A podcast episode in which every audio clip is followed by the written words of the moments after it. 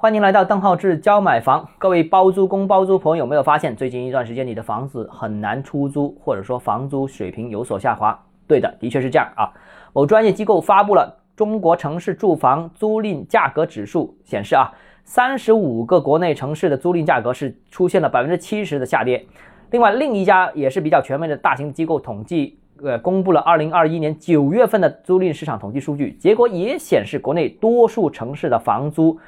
普遍陷入下跌的阶段当中啊，怎么看这个数据呢？我觉得第一个，全国城市住房租金水平总体上其实还是相对平稳的啊，中长期涨幅非常缓慢。这个最近呃网上有几篇网红的文章啊，呃说到这个房租上涨过快，年轻人承受压力过大等等等等，但实际情况不是这样的，实际情况是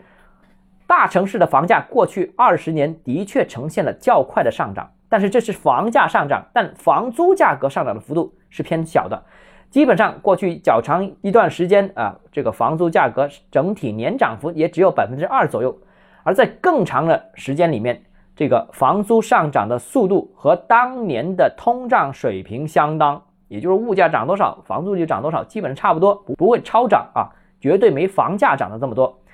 那也网上的这篇网红文章所说到的房租压力大，指的是房租在一般工薪阶层当中的占比过高。我看了一下，基本上是占百分之二十五到百分之三十五多当中。如果你收入一万块钱，租房的支出大概是两千五到三千五吧。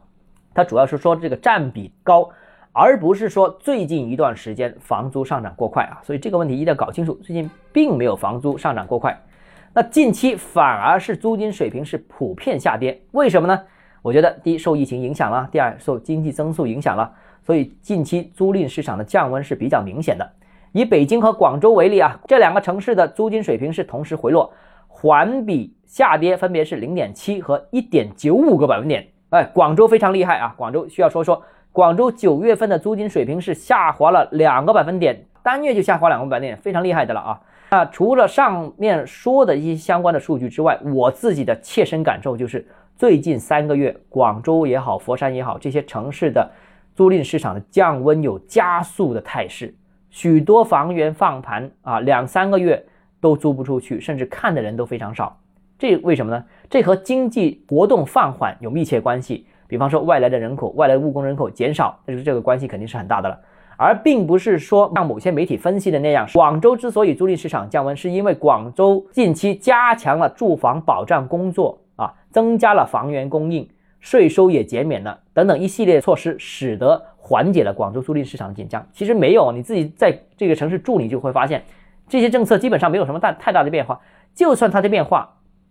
也是只是这个税费啊，或者是说是一些供应方面的，它它不会改变这个这个租金水平，也不会这么大。范围呢影响这个租赁市场，所以现在我觉得租金水平的下滑其实是这个经济活动放缓所导致的。另外一方面呢，我也看到最近一些网上关于租金的文章，其实也是很多断章取义，特别是像深圳有篇网红文章说到啊，呃，腾讯的深圳员工有给予了四千块钱的房补啊，但是呢，这个很多的一些这个包租公包租婆啊就闻风加价，因为你补贴房补多了吧，所以才加价。其实这个完全是没根据、毫无根据的一个猜测。关于住房补贴，腾讯可能是整个中国这么多企业当中最厉害的。深圳啊，每个员工补贴四千块钱，但除了它之外，其他还有一批互联网企业、电信企业也是属于高收入的，也有房补啊，一千、两千都都有啊，但是相对没这么多。但除此以外，除了这些高收入企业之外，还有更大的一批没有房补的企业。你所在的企业有没有给你住房补贴？多数是没有的吧，是吧？所以呢，市场不可能只盯着最龙头、最高收入的那一家啊进行定价，因为你这个房子不是只为他一家企业服务嘛，你是为整个市场服务，所以你平均下来其实真正涨了没多少啊。我觉得这个是一个关键点。另外呢，租金价格必须是跟供求关系总体平衡进行一个考量的。那租金如果太低的话，房子就供不应求了；那如果租金太高，市场需求又跟不上啊。就会出现供大于求的情况，所以呢，深圳租金其实这么贵，是因为地少人多，普遍收入高造成的，并不是说某些房东刻意拉抬的结果。房东哪有这么神奇啊？如果真有这么神奇，鹤岗早把房租房价拉上去了，是吧？那最近一段时间，我觉得这个关于租赁市场的确是比较低迷，让人担忧啊，不是担忧它价格太高，而是市场不好，经济不好。